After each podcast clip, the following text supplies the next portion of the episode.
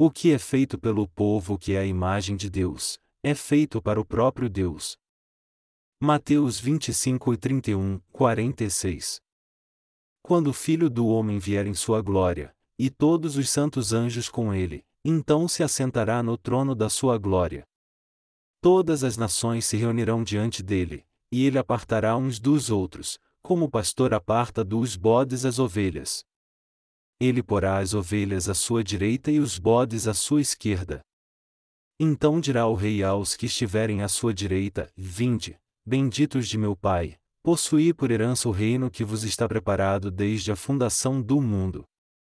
Pois tive fome, e me destes de comer, tive sede e me destes de beber, era forasteiro e me hospedastes, estava nu, e me vestistes, estive enfermo, e me visitastes, preso e fostes ver-me. Então perguntarão os justos: E Senhor, quando te vimos com fome e te demos de comer? Ou com sede e te demos de beber? E quando te vimos forasteiro e te hospedamos? Ou nu e te vestimos? E quando te vimos enfermo, ou preso e fomos ver-te? Ao que lhes responderá o rei: Em verdade vos digo que, quando fizestes a um destes meus pequeninos irmãos, a mim o fizestes.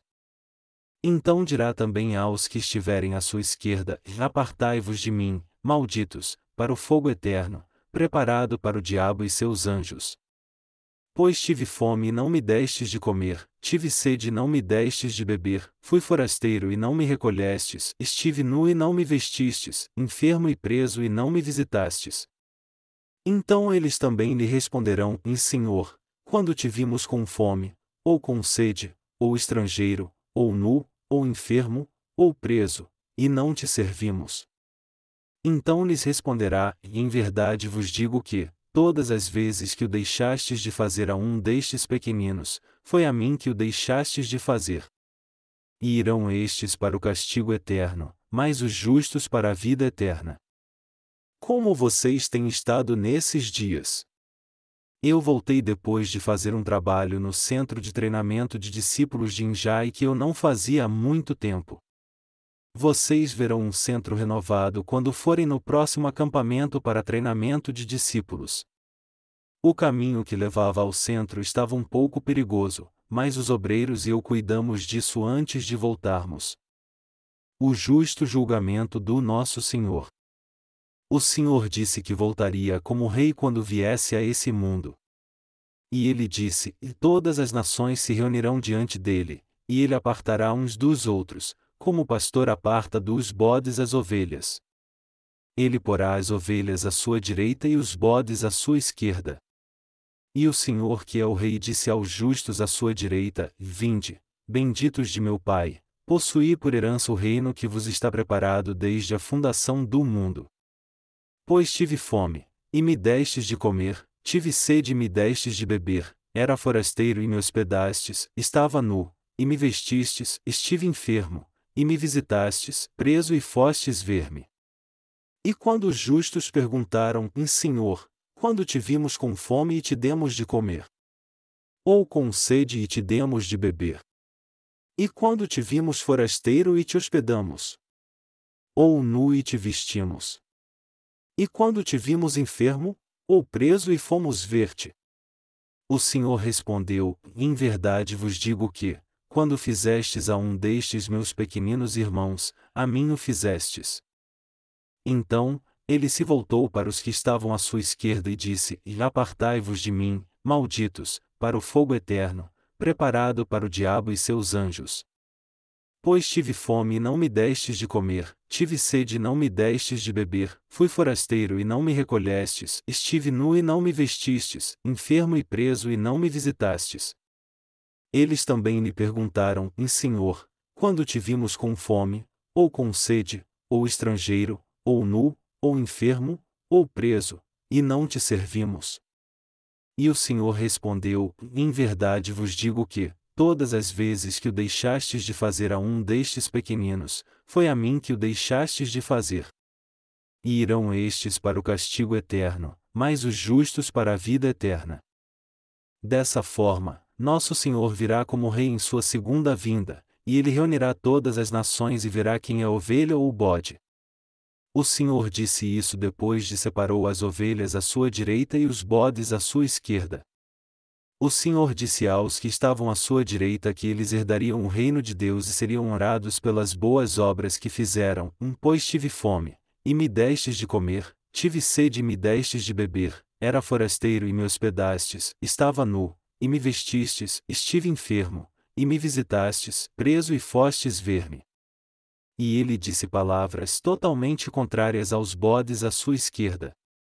Essa honra foi uma surpresa para os justos, então, eles perguntaram: Quando fizemos essas coisas? Porém, os pecadores à sua esquerda perguntaram: Quando não fizemos essas coisas? O Senhor disse: E em verdade, quando fizestes a um destes meus pequeninos irmãos, a mim o fizestes, e em verdade, todas as vezes que o deixastes de fazer a um destes pequeninos, foi a mim que o deixastes de fazer. Os justos receberam a remissão de pecados por crerem no Evangelho da água e do Espírito. Vamos ver o que esses justos disseram ao Senhor: e Senhor, quando te vimos com fome e te demos de comer? Ou com sede e te demos de beber? E quando te vimos forasteiro e te hospedamos? Ou nu e te vestimos? E quando te vimos enfermo, ou preso e fomos ver-te? O Senhor disse aos que criam como nós no Evangelho da Água e do Espírito que eles fizeram essas coisas, mas eles perguntaram quando fizeram essas coisas. Os justos ficaram consternados em estado de choque quando ouviram o Senhor dizer que eles fizeram essas coisas a Ele no mundo. Mas, temos que ver o que ele disse sob o ponto de vista espiritual. Primeiro, o Senhor disse: Pois tive fome, e me destes de comer. Quando demos de comer ao Senhor? O Senhor disse: Tive sede e me destes de beber. Mas perguntamos quando fizemos isso. Não é grande o número de pessoas que estão passando fome nesse mundo? Nós não demos comida a essa multidão de pessoas, mas o Senhor disse que fizemos isso. Por isso é que temos primeiro que entender isso espiritualmente. É claro que devemos levar isso tanto para o lado físico como espiritual. O Senhor disse: Pois tive fome, e me destes de comer, tive sede e me destes de beber, era forasteiro e me hospedastes, estava nu, e me vestistes, estive enfermo, e me visitastes, preso e fostes ver-me. Nós que recebemos a remissão de pecados fazemos livros que contêm o Evangelho da água e do Espírito e os damos a todas as pessoas do mundo. É claro que há ainda muitos lugares que não alcançamos. Aqueles que aceitaram o Evangelho da água e do Espírito através de nós, o compartilharão com aqueles que estão em lugares que ainda não alcançamos. Isto significa que nós demos o pão da vida ao povo do Senhor, ao povo que tem a imagem e semelhança de Deus, e a todas as pessoas no mundo. Quando nós servimos ao Evangelho, consequentemente nós damos comida àqueles que estão famintos. Nós damos de beber aos que estão sedentos pela palavra de Deus. Sendo pessoas que vivem no pecado, como elas estão famintas, sedentas, nuas e desprovidas de justiça, e como elas vivem gemendo por estarem doentes e aprisionadas pelo pecado. Os justos nascidos de novo só pregam o evangelho da água e do Espírito nós que nos tornamos justos não fazemos nada além de pregar o Evangelho através dos livros de papel e dos livros eletrônicos. Mas o Senhor disse que nós também cuidamos das pessoas famintas. Porque o que fazemos consequentemente é feito a todos aqueles que são a imagem e semelhança de Deus, então a obra de pregar o Evangelho da água e do Espírito tem o efeito de cuidar daqueles que estão famintos, doentes, aprisionados e sedentos. Assim como aqueles que estavam à direita do Senhor, os que creem no Evangelho da água e do Espírito dão a água da vida aos que são a imagem e semelhança de Deus quando eles estão sedentos. Através do Evangelho da água e do Espírito, nós demos comida a eles quando estavam famintos e lhes demos a palavra de vida eterna. Mas a obra que fazemos acaba sendo feita a Deus porque fazemos a preciosa obra pelas pessoas que são a imagem e semelhança de Deus. Os justos devem pregar o Evangelho da água e do Espírito aos que estão aprisionados pelo pecado. Não há um meio das pessoas do mundo se saciarem sem a ajuda dos justos, e não há como os que estão aprisionados receberem a salvação por si mesmos. Quem pagará a fiança ou libertará da prisão os pecadores que estão cheios de pecado? Somente os justos que são do Evangelho da Água e do Espírito podem fazer isso. Somente os justos revestidos com o poder de Deus e o poder do Evangelho que foi cumprido por Jesus Cristo, podem libertar os que estão aprisionados. Essa é a obra daqueles que estão à direita do Senhor, como mencionado na passagem bíblica de hoje. A obra feita pelos justos é a mesma que é feita para o Senhor. Espiritualmente, nós damos mesmo muita comida a várias pessoas. Nós que cremos no Evangelho da Água e do Espírito realmente damos muita comida espiritual às pessoas. Deus realmente quer que as almas ouçam o Evangelho da Água e do Espírito, a verdadeira Palavra de Deus, recebam a remissão de pecados e a verdadeira paz em seus corações. Mas, quem são as pessoas que pregam essa verdadeira Palavra de Deus? Hoje em dia, pessoas que pregam a palavra de Deus como ela realmente é são uma raridade. Não há ninguém além dos justos que faz essa obra. Somente os crentes justos estão fazendo a obra de pregar o Evangelho da água e do Espírito para os perdidos. Não devemos permitir pessoas enganadoras no púlpito da Igreja de Deus. Quando eu vejo os programas cristãos de hoje, eu geralmente vejo os chamados famosos pregadores pregando a palavra. Mas quando ouço o conteúdo do seu sermão, é verdadeiramente uma lástima. Eles insistem sem hesitar em sua própria maneira de pensar que contradiz a vontade de Deus, e coagem os espectadores a dizerem Amém. Por exemplo, se pregassem na passagem bíblica de hoje, eles diriam: Cuidem dos pobres e sejam caridosos ao fazer as obras da carne. Então vocês serão considerados como ovelhas e terão a vida eterna quando o Senhor voltar. Digam Amém se vocês creem. Eu poderia entender que eles pregam assim porque não conhecem o Evangelho da água e do Espírito. Mas, não há apenas uma só frase verdadeira de tudo que eles falam que eu possa aprender, mesmo se eu ouvir várias vezes. Eu quero dizer que não há uma frase sequer que nós, os justos, poderíamos concordar e dizer Amém, de todo o conteúdo do sermão que for pregado. Eles realmente falam muito e são considerados famosos. Mas eles não têm a verdadeira palavra que as almas que estão espiritualmente famintas e sedentas por causa do pecado precisam ouvir para resolver seu problema espiritual, para que tenham paz, e sejam saciadas, às vezes eles pregam com a premissa: eu não estou falando que tudo o que eu digo está certo. Porque eles não têm certeza da palavra de Deus, eles ficam manipulando as pessoas para que elas pensem com a lógica a fim de fugir dos pontos teológicos que são contraditórios. Mas por que o pregador fala se ele não tem convicção de que o que ele está falando está certo? Um pregador não deveria dizer: Eu não estou dizendo que tudo que eu falo está certo. Ao invés disso, um pregador deveria crer que a palavra que estou pregando agora é a verdade porque ela é a palavra de Deus. O apóstolo Paulo sempre disse que ele cria baseado na seguinte premissa: E temos, portanto, o mesmo espírito de fé, como está escrito, e cri, por isso falei. Também nós cremos, por isso também falamos, 2 Coríntios 4 horas e 13 minutos. Esse é o sermão que define os atributos dos servos de Deus. Se o que a pessoa diz não é a mais pura verdade, por que ela fala isso para todos os espectadores? Isso não é uma piada? Atualmente, existe um pregador muito popular que diz que está fazendo piada com o cristianismo porque a piada no mundo também, mas não no cristianismo. Às vezes, uma história engraçada é necessária. Os que pregam a palavra de Deus devem falar coisas engraçadas pouco a pouco, mas não quando se fala de coisas espirituais. As pessoas do mundo todo não estão sofrendo de sede espiritual porque não têm ouvido a verdade da palavra de Deus. Seu coração está preso pelo pecado, está doente, machucado, e nu pela maldição do pecado porque não foi revestido pela justiça de Deus, e ainda se encontra em um estado de miséria.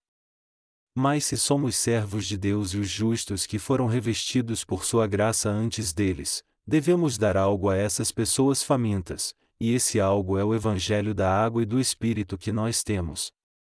O Evangelho da água e do Espírito está no coração dos justos. Por isso é que nós distribuímos o Evangelho para as pessoas em forma de livros de papel e eletrônicos. Através disso, nós as ajudamos a resolver para sempre o problema do pecado que há em sua alma. Os livros que distribuímos contêm o Evangelho da água e do Espírito. Assim, os livros libertam as pessoas do pecado do mundo, libertam-nas da prisão do pecado, preenchem seus corações vazios, confortam os corações amedrontados, enriquecem suas almas, fazem sua fé crescer, mostram-lhes o caminho para receber a vida eterna, as ajudam a viver uma vida justa como justos diante de Deus. Os justos fazem isso. A quem os justos fazem isso? Os justos fazem essas coisas a todas as pessoas do mundo que são imagem e semelhança de Deus. Todas as pessoas são seres feitos à imagem e semelhança de Deus. Aqueles que são a imagem e semelhança de Deus são diferentes das outras criaturas. Está escrito que no sexto dia Deus formou o homem do pó da terra, e soprou em suas narinas o fôlego de vida. Naquele tempo, Deus disse: façamos o homem à nossa imagem, conforme a nossa semelhança. Aqui, Deus disse e nós, e não eu. Para ser exato, o Pai, o Filho, e o Espírito Santo disseram: Um façamos o homem à nossa imagem, conforme a nossa semelhança. Foi assim que todos foram feitos à imagem e semelhança de Deus. Então, todas as pessoas são imagem e semelhança de Deus. Todos são assim. Todas as coisas no mundo estão aqui por um tempo e elas não podem evitar de deixar de existir quando sua vida acaba, mas todos os justos são seres que viverão para sempre como Deus. Por esse motivo dizemos que e a pessoa retornou, quando morre alguém. O ser humano que vive para sempre deixa seu corpo físico nesse mundo e a alma volta para Deus para sempre. Por isso é que todas as boas obras que fazemos física e espiritualmente são feitas para Deus. Por quê? Porque todo ser humano é imagem e semelhança de Deus. Alguém que é imagem e semelhança de Deus foi criado como um ser eterno como Deus. Portanto, o homem sonha com o futuro. Ele sonha com um mundo eterno. Isso significa que uma pessoa vive sonhando com a vida eterna, com o futuro eterno, e com a vida eterna que virá após a morte, porque o ser humano vive para sempre como Deus. Isso é verdade no que diz respeito aos justos. Todos sonham em viver uma vida eterna no reino dos céus. Como Deus vive eternamente, o homem também vive eternamente. Deus soprou vida nas narinas do homem. Isso significa que Deus pôs o seu espírito no homem. Por isso o homem se tornou um ser imortal. Por isso é que o nosso corpo pode morrer, mas o nosso espírito nunca morre. Quando fazemos algo de bom para eles fisicamente ou os libertamos do pecado ao pregar-lhes o Evangelho da água e do Espírito, as suas almas recebem a bênção espiritual de Deus, e todas essas bênçãos vêm de Deus. Então, quando nós pregamos o Evangelho da água e do Espírito para as pessoas, nós o fazemos para Deus. Por isso que ele disse, e em verdade, quando fizestes a um destes meus pequeninos irmãos, a mim o fizestes, e em verdade, todas as vezes que o deixastes de fazer a um destes pequeninos, foi a mim que o deixastes de fazer. Sentimos-nos muito felizes e satisfeitos quando lemos a passagem bíblica de hoje. O Senhor virá a esse mundo como o Rei dos Reis, o Senhor do julgamento, e reunirá todas as nações diante do seu trono e separará as ovelhas dos bodes.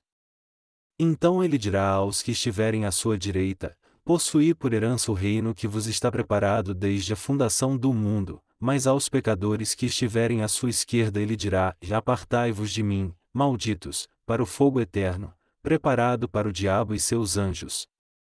Deus disse para os justos herdarem o seu reino. Você percebe o quanto é grandioso herdar o reino de Deus? Os justos que possuem muita coisa nesse mundo entenderão essa palavra. Aqueles que possuem algo de valor conhecem essa alegria, mas os que não têm muito não conseguem perceber a realidade de uma bênção tão incrível e a recebem sem dar muito valor, quando Deus diz para elas herdarem o seu reino. Então, por isso que uma pessoa que possui uma grande propriedade entende o que significa herdar o reino de Deus. Isso significa que o Senhor deu o seu reino aos justos como uma herança. A obra dos justos é feita por aqueles que são imagem e semelhança de Deus. Nós cuidamos dos que são imagem e semelhança de Deus pregando para eles o Evangelho da água e do Espírito quando estão espiritualmente famintos, nus, sedentos, doentes e aprisionados. Você e eu estamos pregando o Evangelho da água e do Espírito para eles, e toda essa obra é na verdade cuidar dos nus, doentes e dos que estão em prisões. Nós, os justos, fazemos essa obra com zelo e fé. Nós que recebemos a remissão de pecados estamos realmente trabalhando duro e distribuindo material escrito, e às vezes temos o pensamento carnal sobre quando terminaremos essa justa obra e até quando ela durará. Mas não podemos parar essa preciosa obra até o dia que o Senhor voltar. Isso porque estamos libertando espiritualmente as pessoas que são imagem e semelhança de Deus da prisão que as prendia, curando sua doença espiritual, alimentando os que estão espiritualmente famintos, e vestindo-os espiritualmente nus com a justiça da salvação. Por favor, lembrem-se de que estamos fazendo essa preciosa obra de Deus precisamos entender como é importante a obra de pregar o Evangelho da água e do Espírito ao mundo e que Deus se agrada dessa obra. Esse é o final dos tempos. Estão acontecendo mesmo muitos desastres. O fim de toda a humanidade está se aproximando, e o Senhor disse que eles aconteceriam no tempo que ele estivesse para voltar a este mundo. Então, temos que servir ao Evangelho do Senhor tão bem quanto pudermos até se manifestar a última catástrofe. Seria uma grande bênção se entendêssemos a vontade de Deus e servíssemos ao Evangelho da água e do Espírito segundo a vontade do Senhor. Nós servimos a justiça do Senhor com a devida compreensão do que o agrada, e servi-lo compreendendo a sua vontade é uma grande bênção. Isso é muito diferente de fazer a obra do Senhor sob a direção de alguém que não conhece a vontade dele. Pregamos esse Evangelho àqueles que são imagem e semelhança de Deus. O povo abençoado que Deus aprova somos você e eu que fazemos essas obras. Por essa razão é que não podemos simplesmente ficar sentados dizendo que terminamos toda a obra de Deus. Podemos até nos admirar com quanta obra de Deus ainda temos que fazer, mas não podemos parar até o momento de irmos para Ele. Por isso que não podemos seguir os desejos da nossa carne. Por quê? Porque temos que fazer a obra de salvar as pessoas que são imagem e semelhança de Deus do pecado, ou seja, a obra de pregar o Evangelho da água e do Espírito. Nós fazemos essa obra com fé porque a obra que fazemos é feita para Deus e é a obra que Ele nos confiou. Estamos fazendo bem essa magnífica obra para Deus. Estamos, ou não estamos? Estamos mesmo fazendo uma grande e incrível obra de Deus. Eu tenho um pequeno desejo de fazer uma obra extra no centro de treinamento para discípulos em Injai. De cada espaço livre eu quero criar um lugar dez vezes maior que o atual. Eu quero preparar muitas coisas e então entregá-las aos meus queridos irmãos. Você e eu temos o mesmo Espírito Santo em nosso coração. Então, nós justos temos sempre que tentar fazer ainda mais a obra de Deus. Por isso que agora estamos construindo uma casa para os crentes ficarem no futuro. Atrás da cozinha do centro, há um terreno vazio onde os containeres estão. Eu não pude evitar de olhá-lo nos dias chuvosos porque ele estava muito sujo. Mas estamos fazendo um trabalho de engenharia para expandir o terreno vazio de lá, porque eu acho que nossos irmãos e irmãs podem jogar futebol mesmo nos dias chuvosos sem se molharem, se conseguirmos arrumar bem o terreno. Então a área será utilizada somente pelos crentes, e assim, ela será usada para o bem do Evangelho. Nós também arrumamos e pavimentamos o caminho de entrada do centro para treinamento de discípulos em Injai. Isso foi bom porque eu convidei alguns pastores e nós fizemos a obra do Senhor juntos. Depois de terminar a obra, eu pude entender o texto, e viu Deus que isso era bom depois de ele ter criado o homem assim como o universo e tudo o que há nele. Isso pareceu ainda melhor depois de juntarmos nossas forças para fazermos a obra de Deus.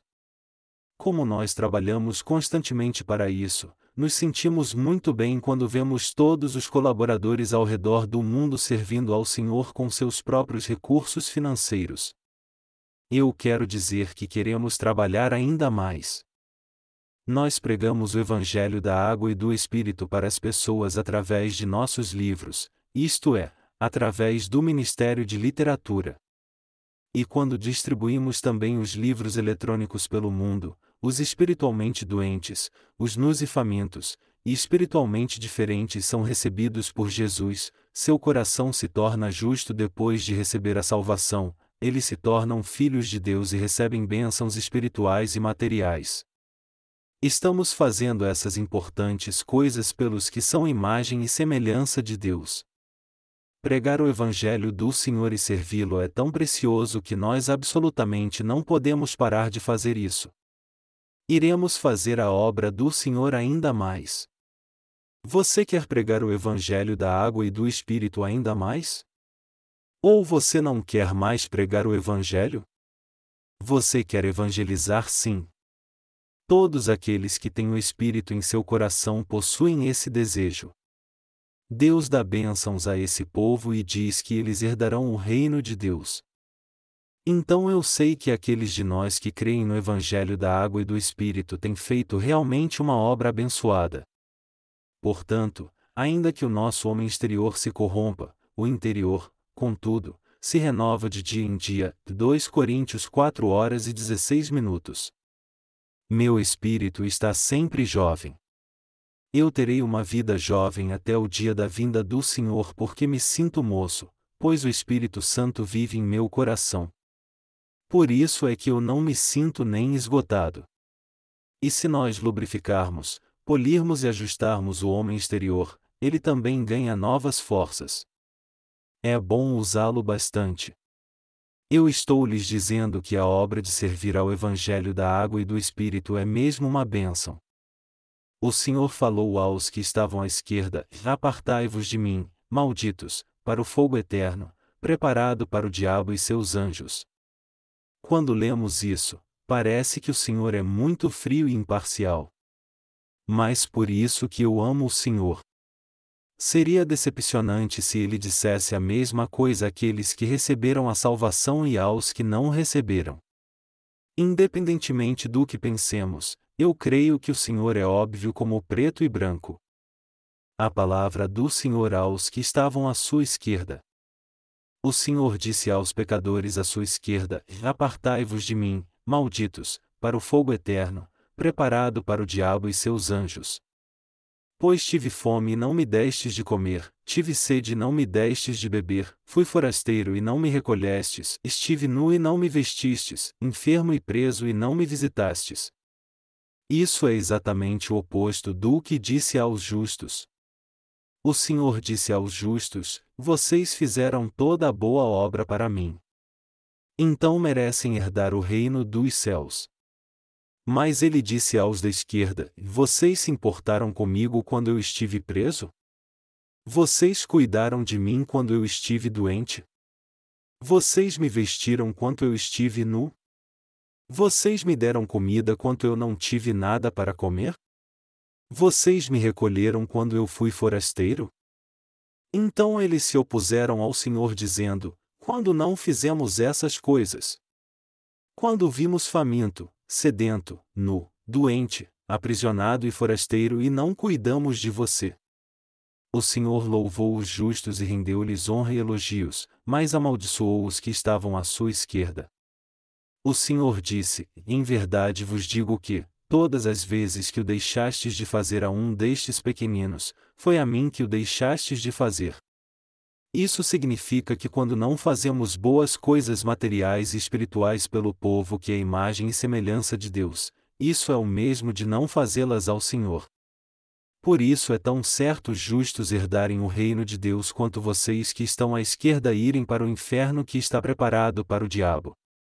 Os justos irão para a vida eterna, e esses pecadores irão para o castigo eterno. Antes dessa passagem bíblica, Mateus 25, 1, 13 ilustra a parábola das dez virgens, enquanto os versículos de 14 a 30 mostram a parábola dos dez talentos.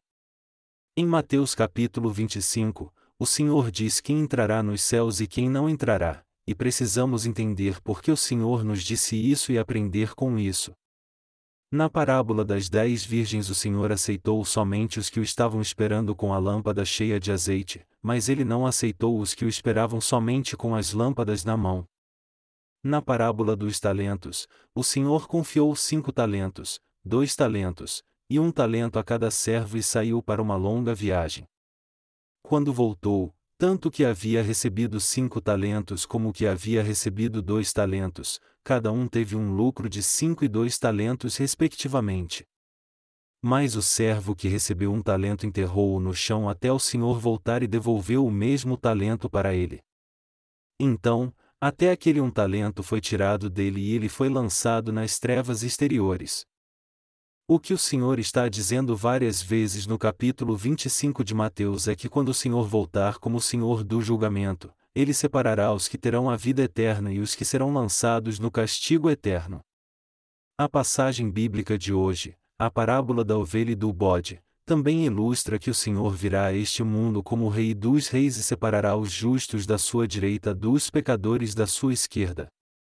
Também está dizendo que o Senhor honrará os justos por todas as coisas que eles fizeram neste mundo, e repreenderá e punirá os pecadores pelas coisas que eles não fizeram às almas neste mundo.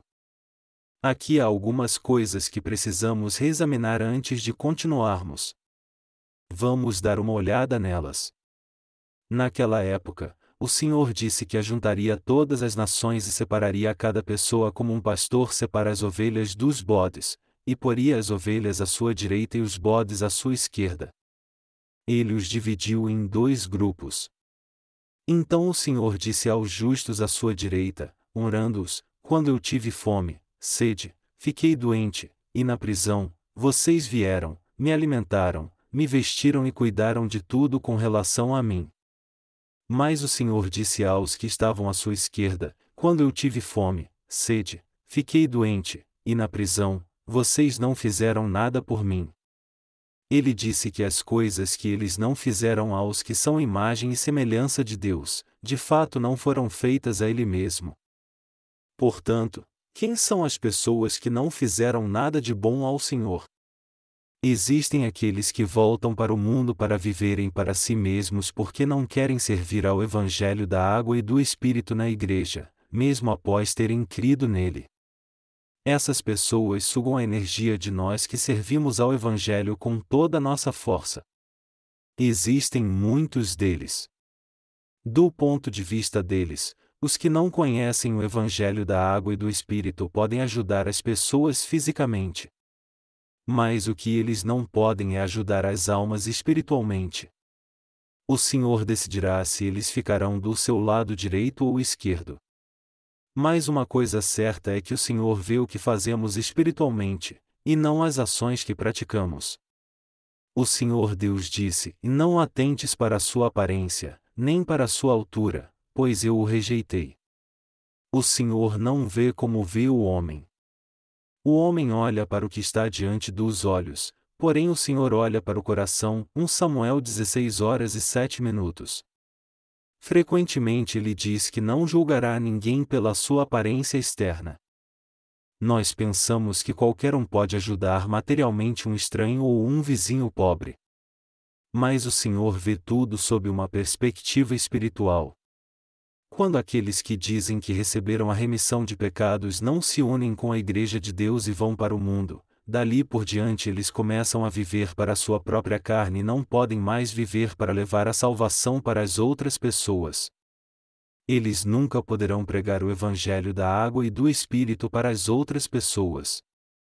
Quando às vezes eles pregam o Evangelho da água e do Espírito para outras pessoas, é difícil para elas receberem a remissão dos pecados, e se uma em um milhão realmente recebe a remissão de pecados, eles acabam não conseguindo alimentar essa alma. Quando o Senhor voltar e se assentar no trono do julgamento, os que estiverem à esquerda do trono serão amaldiçoados. Aqueles de nós que creem no Evangelho da água e do Espírito têm que reconsiderar isso novamente.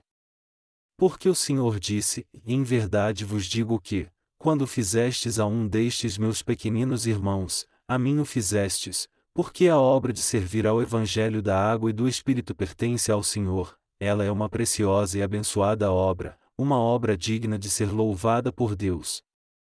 Mas aquele que não tem nenhum interesse em ajudar aqueles que são a imagem e semelhança de Deus e só vive para si mesmo, pertence sem dúvida ao grupo da esquerda.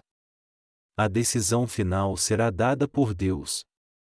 Está escrito aqui que os que não trabalham duro pela salvação da alma dos outros, a salvação espiritual, pertencem ao lado esquerdo. Deixe-me ilustrar isso com outro exemplo. Você e eu somos seres humanos, e não Deus. Por que eu estou falando algo tão óbvio? Eu estou dizendo que eu também sou um ser humano assim como você e também quero comer comidas deliciosas e viver alegremente. Se eu só me importar com a minha carne, eu também posso planejar minha vida de uma maneira gloriosa. Mas quando eu li a palavra de Deus depois de conhecer o Evangelho da água e do Espírito, eu percebi que viver para minha própria carne não seria certo diante do Senhor e acabaria pertencendo aos da esquerda se não seguisse a justiça do Senhor com fé. Apesar de claramente eu ter recebido a remissão de pecados, eu quero que vocês saibam que acabarei pertencendo ao lado esquerdo se viver só para mim mesmo. Eu sei muito bem que os teólogos cristãos do mundo não conhecem o Evangelho da água e do Espírito. Na verdade, mesmo após a reforma, não havia quem conhecesse, cresce ou pregasse o Evangelho da água e do Espírito como sendo o verdadeiro Evangelho. Eu nem mesmo encontrei alguém, ou ouvi ou mesmo encontrei algum livro falando sobre ele. Até onde eu sei, não há ninguém que conheça ou fale sobre o Evangelho da Água e do Espírito ou tenha escrito sobre ele depois da era dos pais da Igreja. Quando eu falo essas coisas, algumas pessoas ficam muito perturbadas e discutem contra isso: quem é você? Você está dizendo que todos, com exceção de você, estão errados? Eu sou apenas um ser humano. Mas uma coisa clara é que o Senhor iluminou-me para conhecer o verdadeiro Evangelho do seu amor. O que eu estou dizendo é como eu não posso servir a esse Evangelho se eu passei a conhecer o Evangelho da água e do Espírito. Falando sinceramente, eu acho que seria bom se houvesse outros pregando o Evangelho da água e do Espírito além de você e eu. Mas, até onde eu sei, a verdade é que o Evangelho da água e do Espírito que a igreja primitiva pregava como sendo o verdadeiro Evangelho, desapareceu totalmente deste mundo. Por isso nós procuramos nas páginas da internet do mundo todo para ver se encontrávamos alguém que cria no Evangelho da água e do Espírito. Mas não conseguimos encontrar nenhuma evidência ou sinal de tal crente. Se há alguém que conhecia o Evangelho da Água e do Espírito antes de 1990, por favor, enviem-no a mim. Eu falo pois desejo que isso aconteça, e não o contrário. Mas não existe essa pessoa e por isso nossa responsabilidade é tão grande. Por isso eu afirmo isso até hoje em meu coração, pensando, e eu, nossos queridos obreiros e crentes devemos pregar esse Evangelho com a nossa própria vida. Eu não posso desobedecer à vontade do Senhor quando eu sei qual ela é. Está escrito que os servos que não fizerem a obra receberão um castigo ainda maior, apesar de conhecerem a verdade. Eu poderia ter sido uma pessoa que pertencesse à esquerda. Mas apesar de ter falhas, eu tentei seguir a vontade do Senhor, e estou aprendendo a Sua palavra e seguindo com fé dia após dia como Abraão. Não há nada mais para fazer. Eu tenho seguido a vontade do Senhor confirmando-a em Sua palavra. Isso não é nada demais. Eu perguntei ao Senhor do que falava o texto, e ele me ensinou o que queria dizer nele, e eu criei no Evangelho da Água e do Espírito, e em toda a palavra de Deus o segui aos poucos, passo a passo. Eu fiz isso até agora e vou continuar fazendo isso no futuro. Mas mesmo entre nós, existem muitos que deixaram a igreja por sua própria vontade carnal, apesar de dizerem que receberam a remissão de pecados.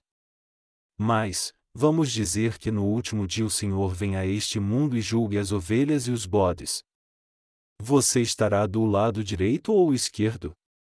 Onde o Senhor colocará os que nunca viveram para o Evangelho e não tinham prazer em pregá-lo mesmo depois de terem nascido de novo? É claro que o Senhor falou que os da direita fizeram boas coisas para a salvação física e espiritual das pessoas. Está registrado que eles as salvaram física e espiritualmente. E está registrado que os da esquerda não as salvaram espiritualmente. Devemos pensar sobre isso. A que lugar eles pertencem se não as salvaram espiritualmente? O Senhor disse isso para que os da esquerda ouvissem. E mesmo que eles tenham nascido de novo por crerem no Evangelho da água e do Espírito e terem muitas falhas, eles se tornarão naqueles que pertencem à esquerda se não viverem pela pregação desse Evangelho, e se não se alegrarem em viver pelo Evangelho com a força que Deus lhes deu. Eles nem pregam o Evangelho para aqueles que são a imagem e semelhança de Deus. Não importa se eles evangelizam de vez em quando eles não podem manter sua fé sem a Igreja de Deus. Se você nasceu de novo por crer no Evangelho da Água e do Espírito, não há como você viver sozinho. Eu também preciso de vocês que são membros da Igreja de Deus. Eu preciso de vocês. Eu só posso pregar se vocês estiverem na igreja. Como eu poderei pregar sozinho se não houver mais ninguém na igreja? Se Deus não tiver uma igreja, onde você poderia manter sua fé sem ouvir a sua palavra? Suponha que você vá para o mundo e não volte para a igreja de Deus. E você não volte à igreja mesmo sabendo que hoje é domingo, e não volte em um mês, dois meses, ou até três meses seguidos, e não ouvir mais a palavra, você acha que poderá manter a sua fé desse jeito? E você poderá fazer a obra de Deus? Não é que você não vá fazer, você não poderá fazer. Por isso é que o Senhor chamou os que estavam do lado direito do seu trono assim e vinde, benditos de meu Pai. O Senhor chamou os que estavam à sua direita de abençoados, e até no nosso pensamento, nós que pregamos o Evangelho da água e do Espírito é que somos o povo abençoado. Verdadeiramente nós somos o povo abençoado para Deus. Você crê nessa verdade? Todos os pastores, irmãos, irmãs e colaboradores em nosso país e fora dele são um povo abençoado diante de Deus. O ponto em que eu queria chegar hoje é exatamente esse. Há muitos negócios falindo hoje em dia. Mas a obra espiritual que fazemos não pode falir. Por isso que eu estou dizendo que aqueles que servem ao Evangelho da água e do Espírito hoje são abençoados. Por isso é que Deus nos abençoa física e espiritualmente. É muito bom você fazer a obra de servir ao Evangelho da água e do Espírito nessa época. Eu não estou dizendo para você fazer o melhor. Eu só estou dizendo que devemos crer que estamos fazendo a obra abençoada de pregar o Evangelho da água e do Espírito por todo o mundo e que devemos correr a última corrida com toda a nossa força. Vocês podem dizer amém para isso? Então, vocês podem pregar o Evangelho da água e do Espírito para todas as pessoas que não o conhecem até o dia que o Senhor voltar a este mundo.